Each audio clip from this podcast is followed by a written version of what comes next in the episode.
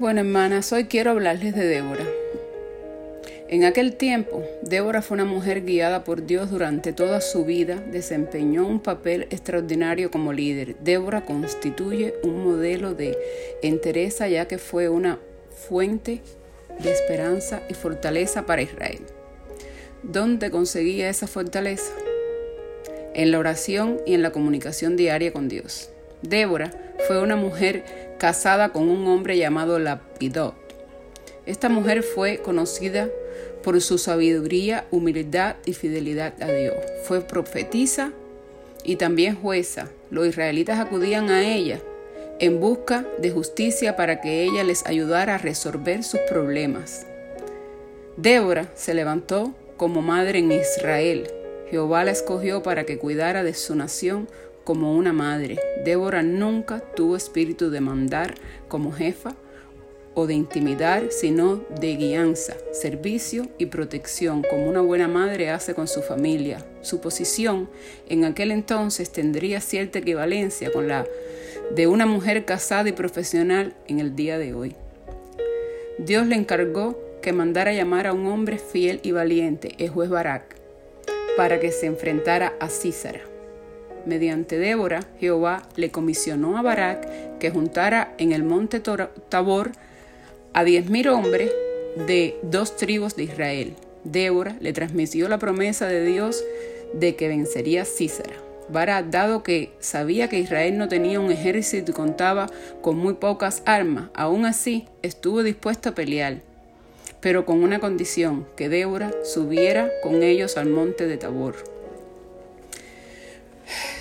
Jehová entonces de acuerdo y Jehová estuvo de acuerdo y permitió que Débora lo acompañara. De todos modos hizo que ella profetizara que el mérito de la victoria se lo llevaría una mujer. Eso está en jueces 4.9. Barak pelearía únicamente como Jehová le indicara. Así que esperó las instrucciones de Débora. El momento llegó y Débora le dijo, levántate, porque este es el día en que Jehová te dará Císara en tu mano. Tal como predijo Débora, Jehová luchó por su pueblo y derrotó al ejército de Císara. Y éste salió corriendo atemorizado. Císara, que tanto dolor causó en el, pueblo, en el pueblo de Dios, había escapado. Llegó agotado al campamento de Eber, que no estaba en casa, por cierto.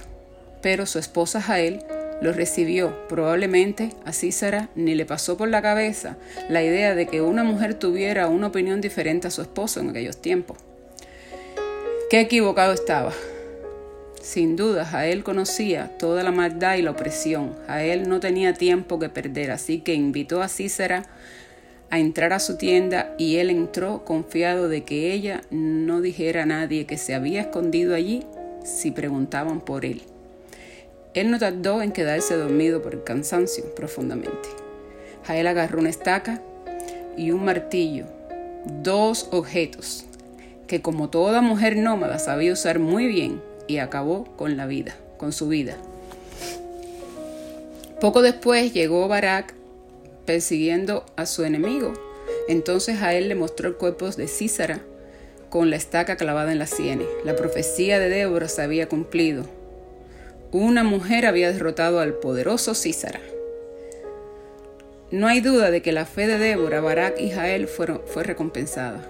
Como Débora, seamos valientes, obedientes, pongamos, pongámonos de parte de Dios y animemos a otros a hacer lo mismo. Si así lo hacemos, con la ayuda de Jehová venceremos y disfrutaremos de paz por la eternidad. Quisiera que estuviéramos que tuviéramos en mente el rol dado de parte de Dios a la mujer, porque muchos han distorsionado la historia de Débora haciendo de ella una guerrera. El rol que nos fue dado por Dios fue el de complementar a los hombres para que ellos puedan cumplir la labor que el Señor les ha asignado. Tenemos que ser ayuda idónea y columna para ellos.